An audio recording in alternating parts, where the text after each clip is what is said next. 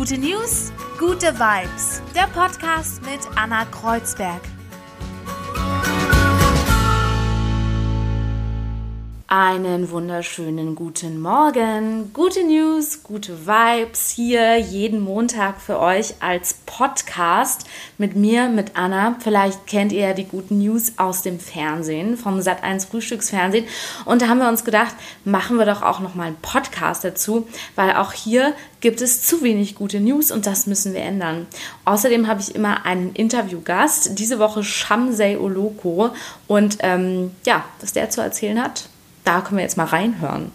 Habe aber dann ähm, so 2013 für mich den Buddhismus entdeckt, war dann auch in Nepal gewesen, im Kloster und habe dann sozusagen angefangen mal ähm, mich da mehr intensiver auseinanderzusetzen und das irgendwie nicht, nicht auf die lange Bank zu schieben.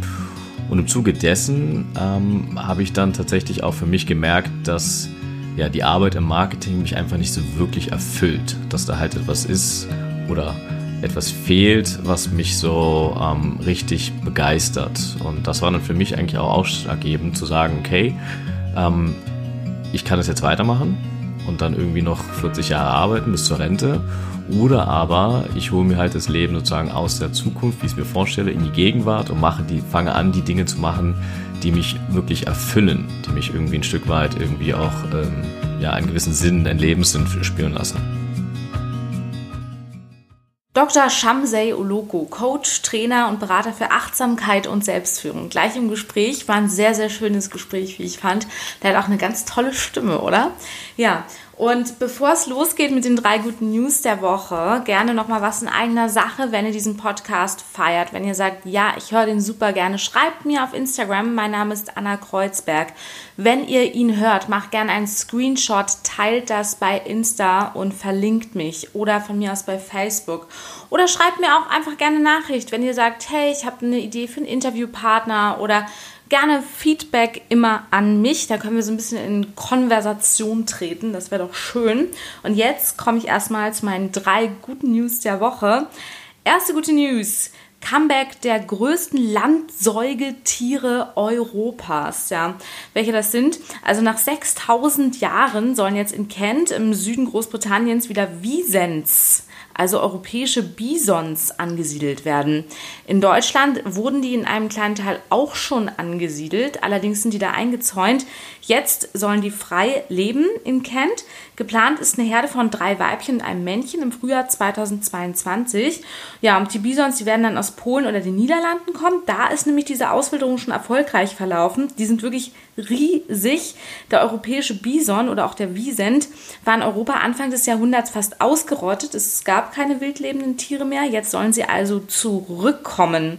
Diese riesige, wuschelige Rinderart soll einen großen Einfluss auf Pflanzen- und Tierarten haben und so will man halt versuchen, den Wald und die Artenvielfalt in Kent zu beleben.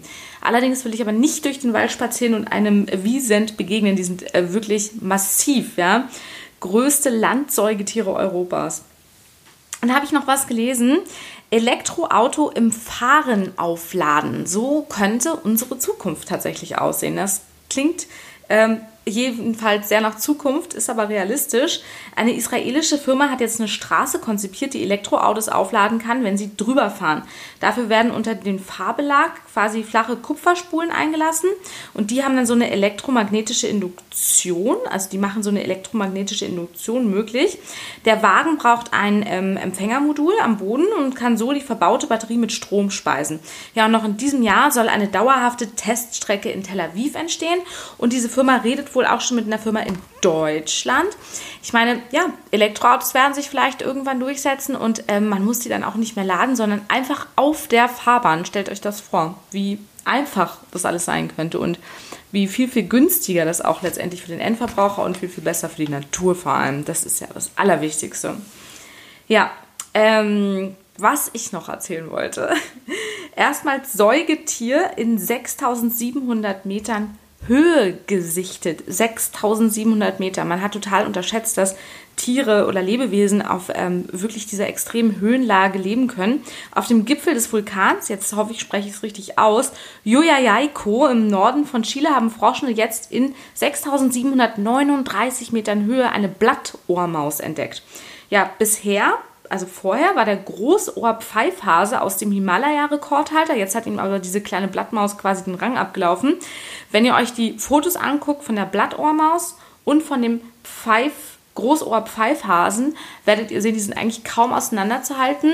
Die Natur hat äh, diese Tiere sehr, sehr ähnlich konzipiert. In so großer Höhe ähm, ja, muss man einfach anatomisch wahrscheinlich ähm, so aussehen, damit man da sehr gut leben kann.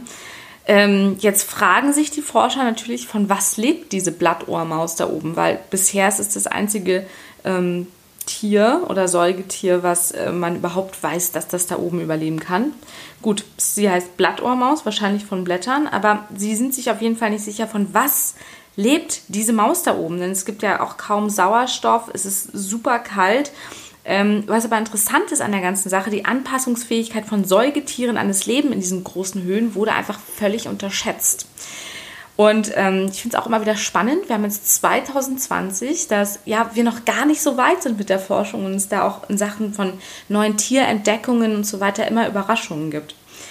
Ja, jetzt kommen wir aber zu den Menschen und zur Selbstführung. Shamsei Oloko hat sich damit sehr, sehr lange beschäftigt übrigens Dr. Shamsei Oloko. Ja, mittlerweile ist er Trainer, Berater, Coach ähm, für ähm, auch Business, aber Privatleute auch. Ähm, Thema Selbstführung, großes Ding. Ähm, das Ganze hat ihn dahin getrieben, unter anderem durch eine ja, Liebe, die nichts wurde. Aber hört einfach selber rein. Dr. Shamsei Oloko, Coach, Trainer, Berater für Achtsamkeit, Selbstführung und Psychonautik, da bist du. Einen wunderschönen guten Morgen. Einen wunderschönen guten Morgen auch von meiner Seite. Jetzt musst du uns mal abholen. Also Coach, Trainer, Berater, alles klar. Psychonautik. Kannst du bitte mal erzählen, was du genau tust? ja, ist natürlich, da hast du ja äh, gleich den spannendsten Teil herausgesucht. Also vielleicht vorweg, also Coach und Trainer sind ja mehr oder weniger halt sozusagen wirklich die Bezeichnungen, das, was man tut, während äh, Achtsamkeit, Selbstführung und Psychonautik sich mehr auf den Inhalt beschäftigt, also letztendlich, ähm, worum geht's mir da im, Beson ins, ja, im Besonderen.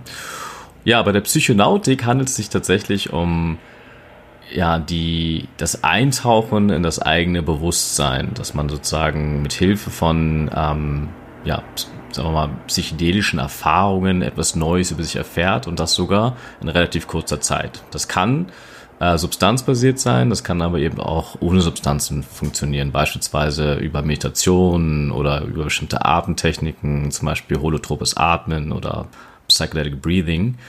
Und die Idee ist halt tatsächlich, dass es, ähm, ja, dass durch dieses Eintauchen in den eigenen Geist ähm, ja eine gewisse Form von, von Erkenntnis hervorgeholt wird die dann dabei hilft, so ja, sich selbst zu erkennen, beziehungsweise sich selbst sogar zu transformieren.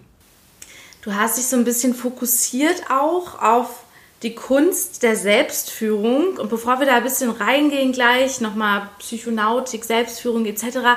Eigentlich kommst du aus Marketing und da haben wir uns auch kennengelernt. Vielleicht nimmst du uns nochmal mit auf deine eigene Selbstführungsreise wo bist du geboren, bist du aufgewachsen und wie hast du jetzt deinen Weg auch gefunden in äh, die Richtung, die du gerade machst jetzt? Ja, eine sehr große Frage. Also ich bin ein Berliner Junge, born and raised in Berlin-Steglitz und ähm, genau, schon immer eigentlich letztendlich hier in Berlin auch verwurzelt. Ja, meine Reise begann eigentlich, äh, wie du schon sagtest, eher so im Marketing mit einer mit einem Studium zur Wirtschaftswissenschaft und dann anschließend eine Promotion zur, zur Wirtschaftswissenschaft mit Schwerpunkt auch Marketing und Konsumentenpsychologie und schon so eine ersten Interesse daran, dass es eigentlich um Menschen geht. Marketing hat ja auch sehr, sehr viel mit Menschen zu tun und mich hat schon immer so das Konsumentenverhalten auch interessiert ich hatte auch schon mal immer ein Fable für Philosophie, aber dachte mir immer so, na, ach, das kann ich auch später machen. Irgendwann, wenn ich dann mal in Rente bin oder sowas, kann ich mich dem auseinandersetzen.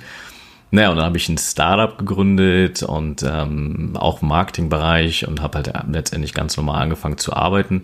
Habe aber dann ähm, so 2013 für mich den Buddhismus entdeckt, war dann auch in Nepal gewesen, im Kloster und habe dann sozusagen angefangen mal ähm, mich da mehr intensiver auseinanderzusetzen und das irgendwie nicht, nicht auf die lange Bank zu schieben. Und im Zuge dessen ähm, habe ich dann tatsächlich auch für mich gemerkt, dass ja, die Arbeit im Marketing mich einfach nicht so wirklich erfüllt, dass da halt etwas ist oder etwas fehlt, was mich so ähm, richtig begeistert. Und das war dann für mich eigentlich auch ausschlaggebend zu sagen, okay, ähm, ich kann das jetzt weitermachen und dann irgendwie noch 40 Jahre arbeiten bis zur Rente. Oder aber ich hole mir halt das Leben sozusagen aus der Zukunft, wie ich es mir vorstelle, in die Gegenwart und mache die, fange an, die Dinge zu machen, die mich wirklich erfüllen, die mich irgendwie ein Stück weit irgendwie auch ähm, ja einen gewissen Sinn, einen Lebenssinn spüren lassen. Und deswegen habe ich dann angefangen, quasi parallel zu meinem ähm, Jobs im Marketingbereich, ähm, also habe ich den Heilpraktiker für Psychotherapie gemacht, eine Coaching-Ausbildung gemacht, habe vor kurzem dann ähm, noch den Studiengang in Wien zur philosophischen Praxis abgeschlossen und habe in all diesen, sagen wir mal, Weiterbildungen tatsächlich dann so, so etwas entdeckt, was mich halt unglaublich äh, bereichert hat, nämlich die Arbeit mit Menschen und ähm, die Arbeit eben an ja, am, am persönlichen Wachstum. Und insofern habe ich dann für mich tatsächlich beschlossen, diese, das Marketing abzustreifen und mich hin zum, ähm, ja, zum Coaching tatsächlich dann weiterzuentwickeln. Ich kenne tatsächlich fast keinen Menschen, selbst äh, Chirurgen oder sonst wer, die so viel ähm, selbst gelehrt haben, aber auch selbst gelernt haben. Du hast ja so viele verschiedene, sag ich mal, Unis, Schulen etc. von innen gesehen. Es ist äh, Wahnsinn. Ähm Was hat denn dein Umfeld gesagt? Weil Marketing ist ja schon was relativ Monetäres. Letztendlich geht es ums Geld. Haben die gesagt, was ist jetzt mit dem los hier? Ähm, was haben deine Eltern gesagt? Ähm, ist es ja auch, was du letztendlich dann machst als Coach und Berater, nicht so eine ganz sichere Bank wie das Marketing? Haben, äh, haben alle dich die ganze Zeit unterstützt oder haben teilweise auch Leute gesagt, was, auf was für einem Trip bist denn du gerade? eine spannende Frage. Also vielleicht hat es der eine oder andere gedacht, auf was für ein Trip bist du gerade, aber gesagt hat es eigentlich kaum jemand. Ähm, ich schätze mal, es liegt einfach daran, dass ähm, die Dinge, die ich mache, irgendwie schon gewissermaßen durchdacht sind, dass da so ein kleiner, so ein roter Faden irgendwie erkennbar ist. Und es war ja auch nie so gewesen, dass ich jetzt komplett von heute auf morgen gesagt habe, ich mache das nicht mehr und ich wechsle jetzt irgendwie die Branche, sondern es war eigentlich immer so von ja, also bevor ich einen Abgrund überquert habe, habe ich sozusagen den Fuß auf der anderen Seite schon aufgesetzt. Das war so immer so ein bisschen so eine Sicherheitszone noch mit dabei gewesen und deswegen gab es aus Sicht meiner Eltern und auch aus Sicht meiner Freunde eigentlich nie irgendwas äh, zu, ich nenne es jetzt mal, beklagen. Sicher, es hat äh, gewissermaßen immer auf Verwunderung gestoßen, weil ich auch sehr viel Zeit, Freizeit investiert habe in die Weiterbildung, in das Lernen für Klausuren, Hausarbeiten schreiben, Lernen für Prüfungen und so weiter. Und man denkt ja eigentlich irgendwann mit dem Studium ist es vorbei oder in meinem Fall auch mit der Promotion, aber irgendwie habe ich mir das dann immer wieder weiter aufgeheizt. Und da kam natürlich dann schon irgendwie so hochgezogene Augenbrauen im Sinne von, wann bist du denn endlich satt? Wann bist du mal endlich fertig? Und ähm, ja, und auch da muss ich letztendlich, glaube ich, dann doch eingestehen, ich werde nie fertig sein. Also es gibt einfach noch so viele spannende andere äh, Dinge, die ich mir jetzt irgendwie schon ausgesucht habe und ähm, ich finde es, ich liebe es einfach, mich dahingehend weiterzuentwickeln und irgendwie ein Stück weit das, was ich dann in meiner Arbeit eben auch den, den Klienten ähm, weitergeben möchte, das eben auch selbst zu verkörpern. Jetzt hast du ja gesagt, der Buddhismus hat dich sehr geprägt. 2013 ging da so ein bisschen deine Reise los. Kam es über tatsächlich eine Reise oder bist du ganz konkret irgendwie ähm, ein Land gefahren hast, gesagt, ich möchte mich jetzt damit beschäftigen. Wie hat so der Buddhismus dich gefunden? Ja, äh, auch eine sehr, sehr schöne und spannende Frage. Also da müsste man tatsächlich sogar ein Jahr vorher ansetzen. Nämlich 2012 war so ein Jahr, wo ich ja schon zwei Jahre selbstständig war äh, mit einer Firma, die ich mit zwei äh, Freunden gegründet hatte. Und ja, es war halt eine ziemlich harte Zeit im Sinne von selbst und ständig. Man arbeitet die ganze Zeit, verzichtet auf Urlaub, immer mit dem Versprechen im Hinterkopf, das wird irgendwann in der Zukunft mal anders sein. So, und das war sozusagen so ein Thema in diesem Jahr. Das zweite Thema in diesem Jahr ist, dass äh, mein Großvater mütterlichseits gestorben ist. Und ähm, ich kenne meine Familie väterlichseits nicht so wirklich. Das heißt, ähm, erweiterte Familie ist in dem Sinne oder war in dem Sinne halt mein Großvater. Insofern war er eine Person, die mir halt nahe stand und das war auch die erste Person, die mir nahe stand, die ähm, verstorben ist. Und das hat natürlich dann auch bei mir Fragen aufgerufen im Sinne von, was ist denn eigentlich der Tod? Was ist das Leben? Ähm, was gilt es heute zu machen? Ähm, was gilt es eben nicht aufzuschieben und so weiter? Und die dritte Sache, die auch in diesem Jahr passiert ist, ist ähm, so eine unerfüllte Liebe, die wie wir alle wahrscheinlich wissen, sehr, sehr schmerzvoll sein kann, im Sinne von, dass man sich dann Fragen stellt, äh, im Sinne von, ähm, ja, wie kann denn etwas, das so schön ist, dann doch so schmerzhaft sein? Oder wie kann ich überhaupt damit umgehen, dass ich ähm, so eine innere Spannung habe so, und darunter leide, dass es irgendwie nicht so klappt, wie ich es mir vorgestellt habe? Und da habe ich mich tatsächlich dann im, ähm, ja, in der Weihnachtszeit zwischen den Jahren 2012 äh, mal hingesetzt und bin tatsächlich im wahrsten Sinne des Wortes mal so alle Weltreligionen durchgegangen und ähm, habe da mal reingeschaut für mich, was ich irgendwie plausibel finde, was nicht. Ähm, bin dann auch in die fernöstliche Region gekommen, Taoismus, Buddhismus und bin dann tatsächlich beim Buddhismus hängen geblieben, weil er für mich eine sehr schöne, einfache Klarheit bei einer gleichzeitigen Tiefgründigkeit beinhaltet. Und das war für mich tatsächlich der Anlass zu sagen, okay, dann ähm, will ich das mal mit einer Reise verbinden. Bin dann eben nach Nepal gefahren, habe das Ganze sozusagen nochmal live gesehen, wobei der Buddhismus hat ja auch verschiedene Facetten und ich habe jetzt dann eine gesehen, nämlich den tibetischen Buddhismus. Und ja, kam dann entsprechend euphorisiert zurück und habe dann in, in, den letzten Jahren tatsächlich eine, ähm, sagen wir mal, mit der Hinwendung zum sogenannten säkularen Buddhismus eine für mich gute ähm, ja, Form oder Lebensform gefunden. Also für mich ist er jetzt weniger eine Religion, als vielmehr eben eine, eine Wissenschaft des Geistes beziehungsweise eine Art des Lebens der Lebensführung. Du hast gesagt, du hast sogar eine Zeit lang in einem Kloster gelebt. Wie, wie kann man sich das vorstellen? das hört sich auf jeden Fall äh, krasser an, als es jetzt ist. Es war tatsächlich, es war tatsächlich eine Woche. Es war jetzt nicht so verwegen. Ich habe jetzt meine, äh, Schu meine Schuhe gepackt oder Sachen gepackt und bin jetzt da irgendwie ausgewandert. Ähm, ich habe das tatsächlich aber immer mal wieder überlegt. Also so ist es jetzt nicht. Aber äh, ich glaube, die Bindung an die, an, die, an die Welt ist dann bei mir doch zu stark ausgeprägt, dass ich das dann längere Zeit mache. Also tatsächlich, war es eine Woche gewesen ähm, in dem Kloster, dass man also den Alltag mitbekommt, dass man aber auch gleichzeitig eben sehr viel meditiert und aber auch, und das war für mich dann auch damals ein Hauptanliegen gewesen, dass man eben Teachings bekommt zum Thema Buddhismus. Also einfach mal quasi First-Hand Experiences ähm, von, den, äh, von den Mönchen und Nonnen, die da im Kloster sind. Und genau, das war so da für mich äh, der, der, sagen wir mal, der sanfte Einstieg, verbunden eben mit dieser äh, kulturellen Andersartigkeit. Ja. Ja, aber hey, wahrscheinlich eine Woche ohne WLAN. Also das ist ja schon mal mehr als die meisten. Absolut, ja. Allein das ist ja schon eine Selbstfindung. Jetzt konzentrierst du dich auf, du hast gesagt, Selbstführung und ähm, eine Säule davon, wenn ich es richtig verstanden habe, ist auch die Klarheit, das sind jetzt so deine, ähm, deine Säulen, auf die du dich jetzt stützt. Kannst du ähm, zum Thema, wie du coachst, wie du ähm, wahrscheinlich jetzt dich selber vorher gecoacht hast und jetzt andere Leute coachst, wie, wie funktioniert das? Auf was hast du dich jetzt genau spezialisiert? Ja, also Selbstführung ist für mich tatsächlich ähm, mit das also für mich persönlich mit das Wichtigste, was ein Mensch eigentlich, ähm, sagen wir mal, zu, für sich selbst arbeiten sollte, weil darunter fallen für mich diese ganzen Begrifflichkeiten wie sich selbst beherrschen zu können, mit sich selbst im Reinen zu sein, sich selbst zu erkennen und so weiter. Und interessanterweise ist das eben auch eine, eine Sache, die jetzt, die habe ich überhaupt nicht erfunden, sondern ich trete da in, in sehr große Fußstapfen.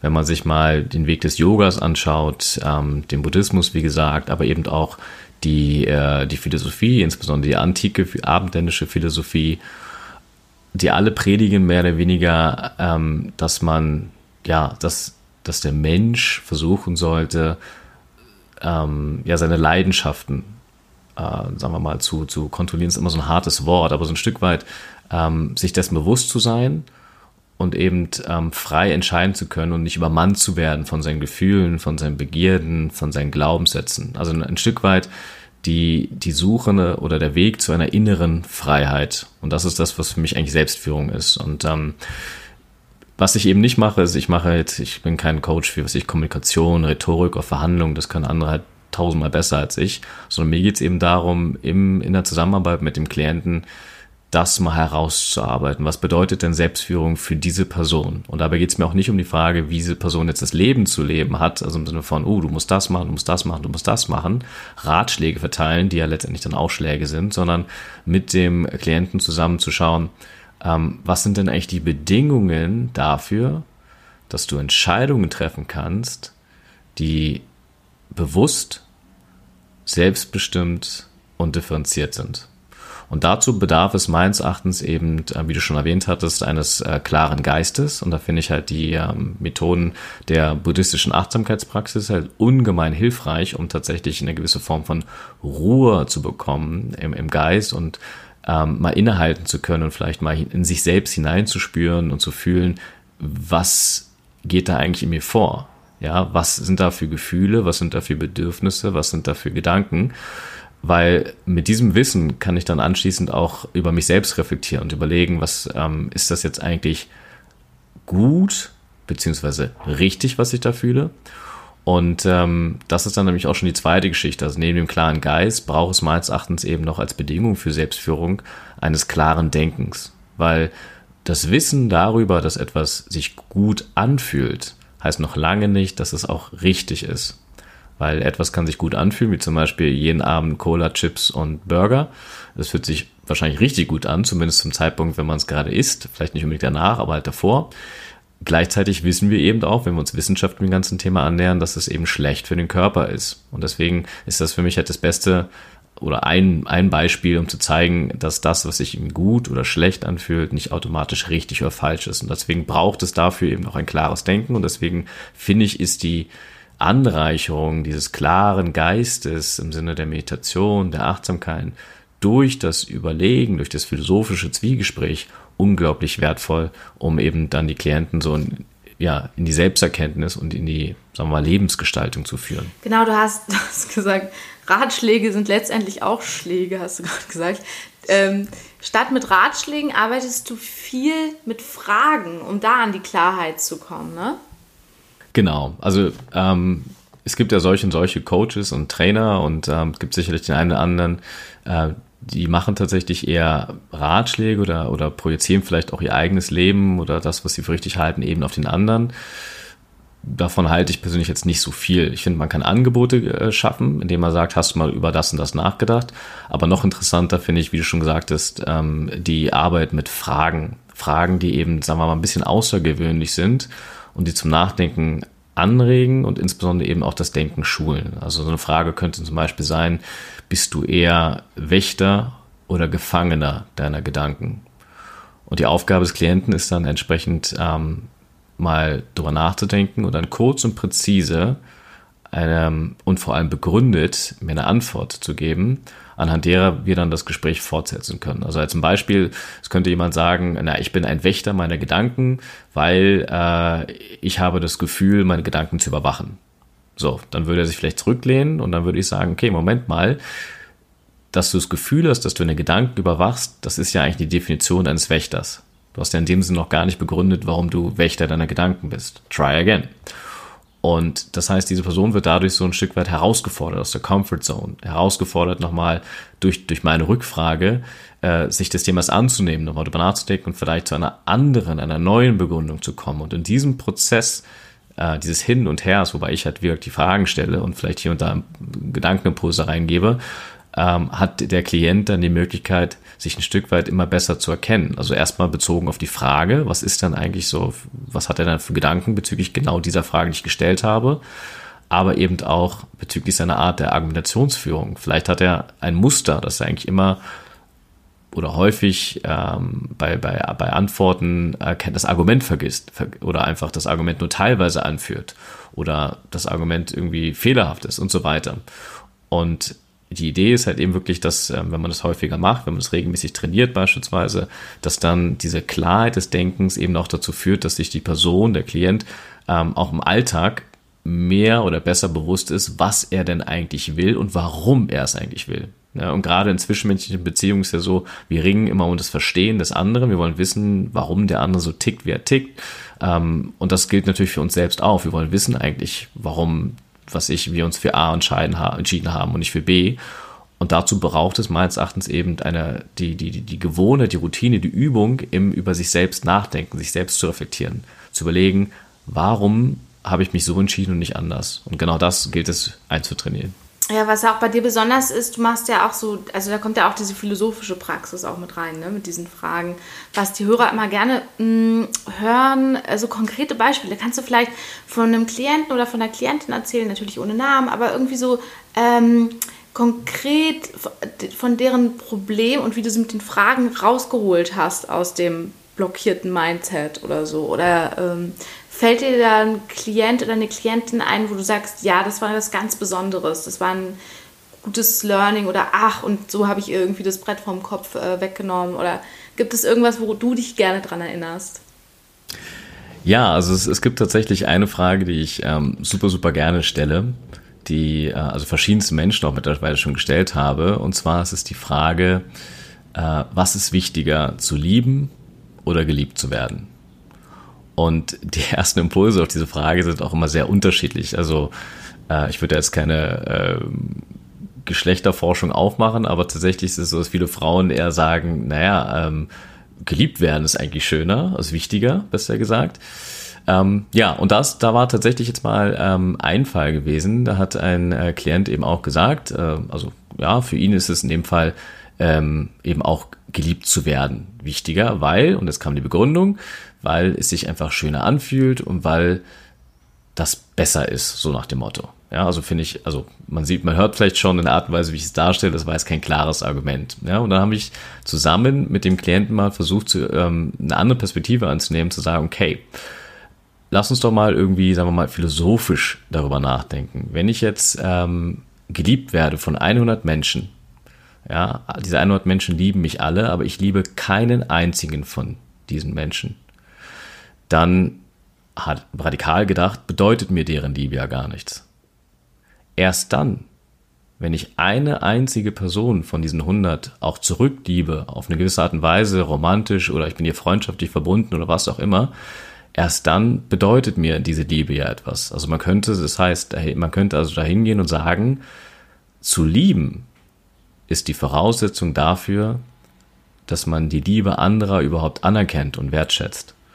Und deswegen sind auch solche Konzepte wie Selbstliebe unglaublich wichtig. Ja. Und das fand die Person halt, äh, der Klient halt irgendwie auch sehr, sehr interessant, weil er halt sozusagen so, jetzt, ich nenne es mal philosophisch bzw. radikal, noch nie drüber nachgedacht hat. Aber es hat eine unglaubliche ähm, Erweiterung seines Horizonts eben gebracht, ne? weil er dann gesagt hat, okay, ja, stimmt, das ist eine bessere Antwort, warum etwas wichtiger ist, als zu sagen, es fühlt sich einfach schöner an. Ja, und vielleicht ist das mal so ein, so ein Beispiel, was mir jetzt gerade spontan einfällt, um so ein bisschen zu illustrieren, ähm, wie so ein Training äh, abläuft. Die Coachings, wie gesagt, da sind es ja individuelle Fragestellungen. Da kann dann jemand mal daherkommen zum Beispiel und sagen, ähm, ja, ich bin jetzt hier im Berliner Nachtleben, also ich war das auch meine Klientin, ich bin jetzt hier im Berliner Nachtleben und wenn ich äh, ja, wenn ich feiere, dann einfach immer bis zum äh, Maximum. Ne? Ich habe irgendwie das Gefühl, ich muss dann so richtig Gas geben. Ähm, das bedeutet auch, dass ich mir all so ein Zeug reinschmeiße ähm, dann habe ich irgendwie zwei Monate lang eine gute Phase, dann ödet mich das alles an oder ich habe einen Absturz, dann, dann sage ich auf einmal allem wieder und dann fange ich wieder neu an. Also irgendwie so ein fast schon ähm, zyklisches, ähm, zyklischer Verlauf ja, von einem Extremum zum anderen. Und da haben wir natürlich ähm, sehr, sehr lange auch über das Konzept eines, äh, das, ja, was heißt es denn, im Extrem zu leben? Ne? Was heißt denn überhaupt ein intensives Leben zu führen? Ähm, kann man, wovor rennt sie vielleicht weg oder was ist die Angst, die mit verbunden ist und so weiter. Also wie gesagt, das ist dann wahrscheinlich schon sehr, sehr tief, aber das soll nochmal ein bisschen aufzeigen, dass man eben auch an der Stelle mit der Frage, die der Klient hat, durchaus eben im Sinne der philosophischen Praxis, du hast es ja schon erwähnt, ähm, ja, auch arbeiten kann und diese Frage so ein bisschen ja auch philosophisch betrachtet. So, ne? Was hat vielleicht der Schopenhauer dazu zu sagen? Was hat ein Aristoteles dazu zu sagen? Und was hilft dir das? In, was hilft das der Klientin in der ähm, spezifischen Situation? Ja, dann macht ihr richtig Gedankenexperimente so. Ich wollte auch noch zu eurem, ähm, zu diesem Lieben und geliebt werden sagen, ähm, dass vielleicht das genau das ist, was so Popstars fühlen, wenn die vor Tausenden von Menschen auftreten, die einen ja dann in dem Moment auch alle lieben und ähm, dich vergöttern als Popstar. Und wenn du aber niemanden zurückliebst und dann nach Hause gehst in dein Hotelzimmer, in die absolute Depression verfällst. Und das hört man ja oft. Ja, genau. finde ich, äh, ist ein sehr gutes Beispiel dafür. Ne? Genau, warum es halt eben wichtig ist, selbst lieben zu können. Ja, weil das andere, ja, ja, wie schon sagtest, ne? es hat ansonsten, es hat für dich, es hat irgendwie kaum Wert, keine Relevanz für dich, wenn du nicht in der Lage bist, zurückzulieben. Hast du dich denn jetzt durch diesen ganzen ähm, Prozess äh, und du beschäftigst dich ja jetzt auch noch mehr als vorher quasi mit Psychologie, hat sich für dich was geändert? Hast du ähm, dich verändert? Hast du vielleicht aber auch noch so Guilty Pleasures, wo du sagst, ich weiß, ähm, ein Kilo Schokoeis am Abend ist nicht gut, aber ich esse trotzdem oder irgendwie, wo bist du, wo bist du noch, dass du sagst, okay, da habe ich vielleicht meine eigene Selbstführung noch nicht im Griff oder hast, ähm, oder ist es so, dass du einfach wirklich jetzt jedes Mal überlegst, ähm, okay, rauche ich jetzt die Zigarette oder nicht? Oder keine Ahnung, ich weiß es nicht. ja, coole Frage. Guilty Pleasures, ja. Ähm, also ich finde, ich finde, Selbstführung bedeutet, also wenn man sich selbst führt, bedeutet es nicht, dass man im Zölibat lebt und äh, ja, wie, wie ein Mönch quasi alles entsagt. Man ist ja kein Asket deswegen. Ne? Ähm, für mich geht es wirklich darum, die Dinge bewusst zu machen. Und natürlich esse ich auch Schokolade oder äh, trinke mal einen Radler oder sowas in der Richtung. Äh, der Unterschied vielleicht, ja, ganz genau.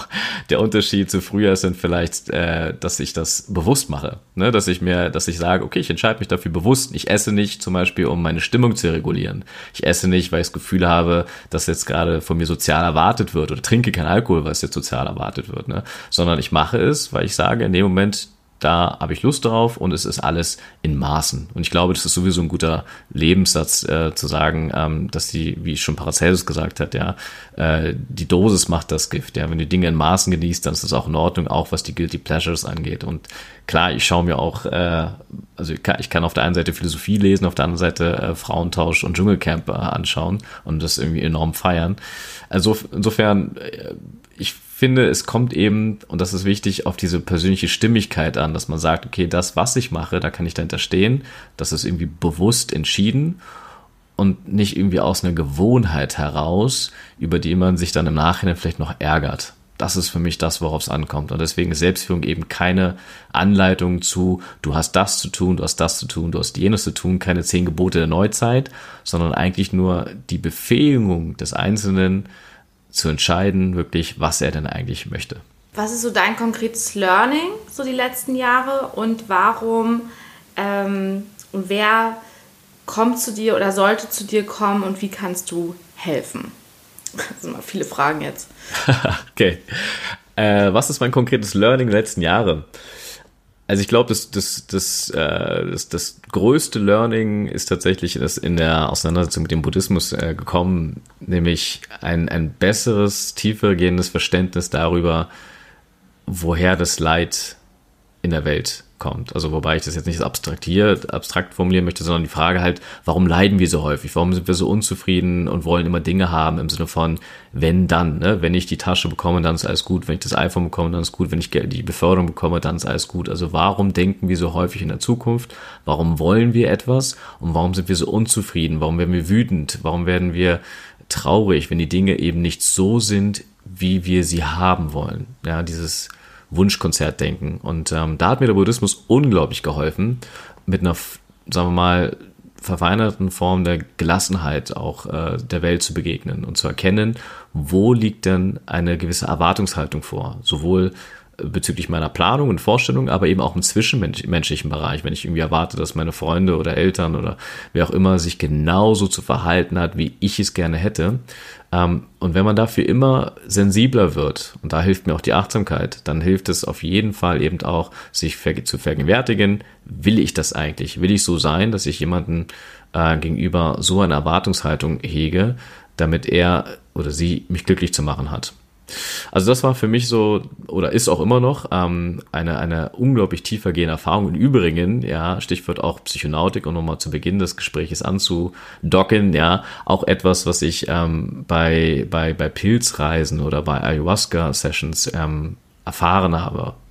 Die Frage war noch so, genau, wer sollte zu mir kommen? Klar, also das ist immer eine sehr gute Frage. Ähm, ich würde sagen, die Leute, die den den, die Lust am Denken haben, also die sozusagen nicht jetzt ähm, einfache Lösungen brauchen, sondern die vielleicht auch wirklich Lust am Denken haben, um sich das, was sie sich da arbeiten, noch wirklich zu eigen zu machen. Menschen, die eine gewisse Form von Ausdauer auch haben, weil Denken, Nachdenken ist auch anstrengend. Ja, das, ähm, das, da müssen wir, deswegen machen es halt wahrscheinlich auch sehr wenig Leute. Und äh, gewissermaßen auch ein, eine Portion Mut. Also im Sinne von Mut, sich von seinen eigenen Glaubenssätzen auch dann zu lösen. Äh, das, also die, die, die Lust am Denken, die, die Ausdauer und der Mut, das sind für mich äh, Voraussetzungen letztendlich oder, oder Faktoren, wo ich sage, dann ähm, wird halt das Coaching oder das Training, je nachdem, was es sozusagen dann letztendlich ist, äh, besonders erfolgreich. Wie kann man Kontakt mit dir aufnehmen? Wie findet man dich? Ähm, ja, entweder über Instagram oder über LinkedIn oder eben auf meiner Website shamsioloco.de. Da steht dann auch so ein bisschen noch was zu meinem Werdegang drin, zu meinen, ähm, sagen wir mal, Angeboten, zu meiner ja, sagen wir mal, auf Philosophie, ne, wie ich das Ganze betrachte. Und da gibt es dann auch ein Kontaktformular. Und am Anfang ähm, sagtest du, einer der Sachen in deinem Leben, die dich auch so, ja, unter anderem Schicksal in der Familie zum Buddhismus gebracht hat, war Liebeskummer. Würdest du sagen, dass ähm, du Leuten bei Liebeskummer helfen kannst und dass du selber so ein bisschen gewappnet bist jetzt? Ähm, fangen wir mit der zweiten Frage an. Ähm, bin ich gewappnet? ja, also da muss ich sagen, hat auf jeden Fall die Auseinandersetzung mit dem Buddhismus und einfach die Reflexion dessen, was Liebe ist, Unterschied zwischen Liebe und Beziehung, ja, unglaublich geholfen. Einfach um auch für mich nochmal zu klären, was ist denn das, was ich erwarte, was ich erhoffe. Äh, und dann die zweite Frage, sind diese Hoffnungen und Erwartungen berechtigt oder eben nicht? Ne, mit welchen Paketen gehe ich in eine Beziehung hinein? Mit welchen Erwartungshaltungen und so weiter? Und da würde ich schon sagen, dass ich da ein ziemlich eine ziemlich gute Klarheit habe über dessen, wie ich mir, ich nenne es mal eine, eine reife äh, Beziehung auf Augenhöhe vorstelle, was es dazu bedarf und was eben auf keinen Fall drin stecken darf, weil das ist dann irgendwie der Anfang vom Ende oder einfach, das wird dann einfach zum, zum bloßen Nebeneinander. Also kein Miteinander mehr, kein gemeinsames Wachstum, sondern irgendwie eher ein Zusammensein aus Gewohnheit und das äh, lehne ich aus vollstem Herzen ab zu der Frage, kann ich jemandem dabei helfen? Ähm, also ich bin ja kein Date-Doktor oder sowas in der Richtung, aber wenn es darum geht, zum Beispiel tatsächlich mit seinen eigenen Erwartungen, ähm, sag mal, sich dessen bewusst zu werden. Oder zum Beispiel auch, wenn man sich jetzt trennt, dann ist ja häufig so eine Phase, wo man auf einmal wütend wird auf den Partner, weil er einen zurückgelassen hat und so weiter. Man fängt an, irgendwie ähm, sich in seiner Wut irgendwie zurückzuziehen ähm, und wird dann auch ungerecht dem, dem, dem Partner gegenüber, der einen verlassen hat oder der die Beziehung nicht, oder beim Date, wer hat sich verliebt und der andere will nicht, auch das kann dazu führen, dass man total ungerecht wird, eben weil man so verletzt ist, weil man so gekränkt ist. Ne? Und da will ich schon sagen, kann ich dabei helfen, wenn es darum geht, eben eine andere Perspektive einzunehmen. Also keine Ratschläge zu geben, sondern auch hier, ne? Dieses andere, diese andere Perspektive einzunehmen, zu überlegen, okay, ähm, was hat denn die andere Person jetzt wirklich gemacht im Lichte der Vernunft betrachtet, die dich ähm, zum Beispiel verletzt hat. Und ist es dann wirklich so, dass jemand für seine Gefühle verantwortlich ist? Und spätestens bei so einer Frage ähm, schimmert bei meisten dann irgendwie auch so ein bisschen die Erkenntnis irgendwie durch, stimmt, ich kann, so wie ich mich nicht äh, jemand verlieben kann, der mich liebt, ja, das gab es sicherlich auch bei vielen Menschen, so kann ich eben auch nicht erwarten oder es jemand anderem vorwerfen, dass die Person sich in mich nicht verliebt hat. Und so hart es auch zu äh, akzeptieren ist und so sehr man sich das irgendwie auch anderes, was anderes wünscht, ähm, ist es halt eben doch eine, äh, das Recht des anderen, ähm, ja, sich zu seinen eigenen Gefühlen entsprechend zu verhalten. Und solange ich meine Gefühle eben nicht kontrollieren kann, im Sinne von, ich kann es nicht hervorrufen, ich kann es nicht künstlich erzeugen, muss ich doch in dieser Gesellschaft, dieser Zeit, diesen Zeitgeist das Recht haben, auch zu sagen, tut mir leid, ich liebe dich nicht und dass der andere deswegen eine narzisstische Kränkung erfährt. Mhm, genau, eben narzisstische Kränkung, ne? Ja. Ähm, allerletzte Frage, um wieder die gute Laune ein bisschen äh, hervorzuholen. gute News. Was sind deine, was hast du in letzter Zeit gelesen? Was ist deine persönliche gute News? Was, äh, auf was freust du dich? Was sind so, was ist so eine gute News für dich? Fällt dir da was ein?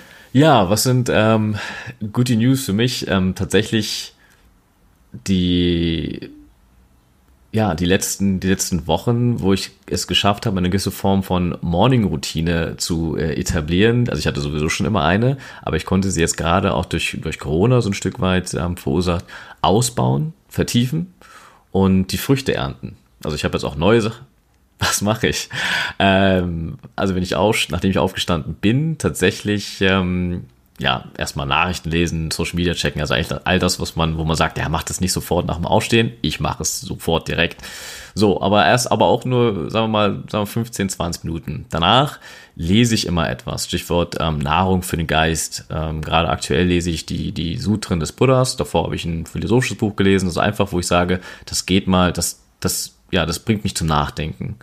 Danach ähm, ja, gehe ich in der Regel äh, joggen und Sport machen bei mir zu Hause. Ähm, wobei ich so ein schön Wetterjogger bin. Also wenn das Wetter irgendwie beschissener wird, dann werde ich auch wieder anfangen, äh, das natürlich dann gute Gründe zu finden, warum ich es nicht mache. Äh, dann habe ich jetzt äh, angefangen mit so einer kleinen Challenge gegen mich selbst, mich kalt zu duschen und bin jetzt bei zwei Minuten angekommen. Und ja, das ist eigentlich so das, was ich dann morgens immer mache. So, und das ist ein bisschen ausgedehnter, weil das Sportprogramm mit denen und also was in der Richtung natürlich ein bisschen länger geht. Und das freut mich, dass ich dafür die Zeit habe, im Sinne von, ich muss es, ich kann es natürlich, also egal wie der Tag sozusagen wird, ich habe es einfach schon geschafft, weil ich es jetzt morgens mache. Und nicht so wie, was ich früher, wo ich mich dann nach der Arbeit irgendwie in, in der Dunkelheit noch ins Fitnessstudio geschleppt habe, einfach nur um es zu machen, sondern ich kann es jetzt bei voller geistiger Klarheit und Frische machen. Und das ähm, freut mich sehr, muss ich ganz ehrlich sagen. Absolut. Und es freut mich, dass äh, du das auch selbst anerkennst. Das ist ja auch wichtig, wenn man, wenn man was macht, dass man sich dann auch wirklich selber mal kurz anerkennt und lobt dafür. Ne? Das, ist, das ist toll. Ja, vielen, vielen Dank. Ähm, alle, die auch noch mehr von dir hören und lesen wollen, du hast ja auch schon ein Buch geschrieben, ne? Das Spiel des Lebens und die Kunst des Spielens. Ich finde den Titel super und habe es aber leider selber noch nicht gelesen. Aber darauf wollte ich auch noch mal kurz hinweisen, falls jemand noch mehr von dir von dir äh, lesen möchte und sich noch mehr von dir inspirieren lassen möchte. Ja, sehr gerne, genau. So ein kleines philosophisches Buch, ähm, ähm, sehr persönlich, aber durchaus sagen wir, zum Nachdenken anregen. Und das ist ja letztendlich genau das, was ich auch immer erreichen möchte. Vielen Dank für deine Zeit und hoffentlich konnten wir den einen oder anderen auch so ein bisschen zum Denken anregen. Und ähm, ja, wer Lust hat äh, auf mehr von dir, dann haben wir auf jeden Fall schon gesagt, wie man den Kontakt herstellen kann und dein Buch lesen kann. Und ähm, vielen Dank für deine Zeit.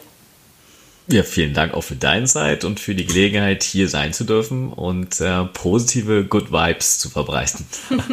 Bis zum nächsten Mal dann. Dankeschön. Tschüss. Ciao, ciao. Dr. Shamsei Oloko. Ja, echt ein schönes Gespräch. Wenn ihr Fragen an ihn habt oder an mich, schreibt mir gerne Instagram Anna Kreuzberg liked diesen Podcast, gebt mir eine gute Bewertung, schreibt einen Kommentar, schreibt mir eine Message, wenn ihr den Podcast hört und äh, vielleicht irgendwie Bock habt, einen Screenshot zu machen und es bei Instagram zu teilen, dann macht das doch gerne. Das würde mich sehr freuen. Ich kann euch gerne reposten. Nächste Woche rede ich mit Franziska Böhler. Die hat ein Buch geschrieben, das kommt genau an dem Tag raus, wenn dieser Podcast rauskommt. Das haben wir ganz clever getimt. I'm a Nurse, Franziska Böhler, warum ich meinen Beruf als Krankenschwester liebe, trotz allem. Und ich sage euch, dieses Buch ist der Knaller. Bestellt es euch vor, bestellt es euch jetzt, kauft es jetzt. Es ist ein ganz klarer Kaufaufruf, denn dieses Buch ist wirklich gut. Auch für alle, die nichts mit Medizin am Hut haben. Franziska ist jemand, sie nimmt kein Blatt vor den Mund. Sie sagt, was sie ganz konkret stört am deutschen Gesundheitssystem. Und genau das werden wir nächste Woche besprechen. Klartext hierbei. Gute News, gute Vibes. Bis nächste Woche.